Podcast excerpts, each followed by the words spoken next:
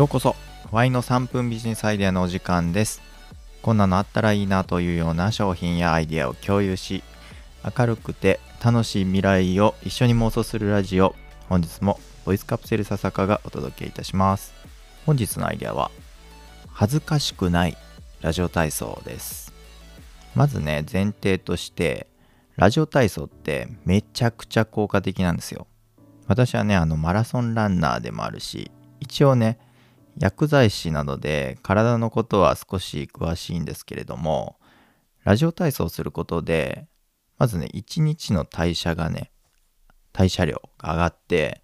太りにくい体になるんですよね。あとはもう血行が良くなって疲れが溜まりにくい体になったり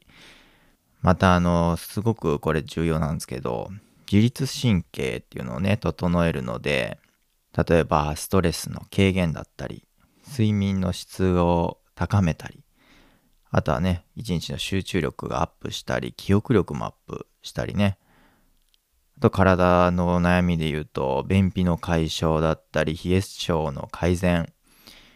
女性の方であれば月経不順や月経前症候群の改善とかね。もうね上げきれないほどのねもう悩みを解決できるんですよ。日本が誇るべきラジオ体操なんですけど、これね、特にね、朝、外でやるのがね、とてもいいって言われてるんです。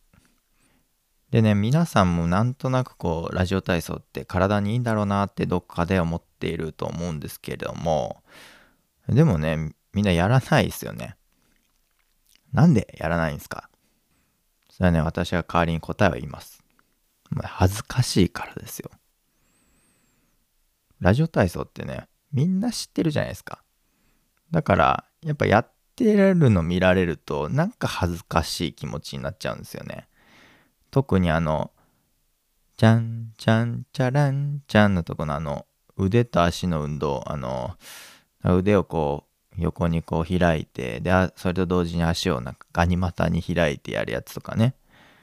てってってれってってってってれって手のとこのあの、なんか肩に手当てて、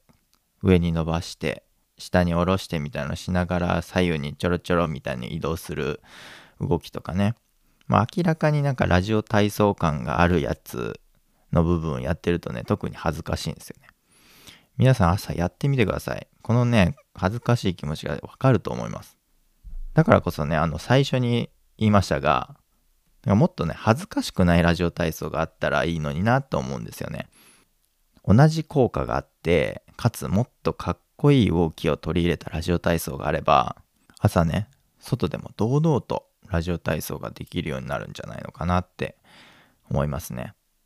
もしね、そうなれば、多くの国民がね、抱える悩みが解消されるはずなんですよ。ラジオ体操ってもっともっとほんと普及すべき日本の文化だと思ってます。でね、この恥ずかしくないラジオ体操なんですけど、私ね、ぜひ作りたいなと思ってます。私ね、実はこのラジオの他にもですね、ボイスカプセルという3人組でラジオ、まあ、ポッドキャストやってるんですけれども、そのメンバーでね、TikTok やろっかみたいな話になってるんですね。そのね、TikTok でね、恥ずかしくないラジオ体操シリーズみたいなのをやりたいなって思ってます。まだね、私の頭の中だけの案なんですけど、もしね、これ、こちら実現したら周知させていただきますので、ぜひご覧ください。はい、こんな感じで毎週月曜日にゆるくアイデアを紹介しています。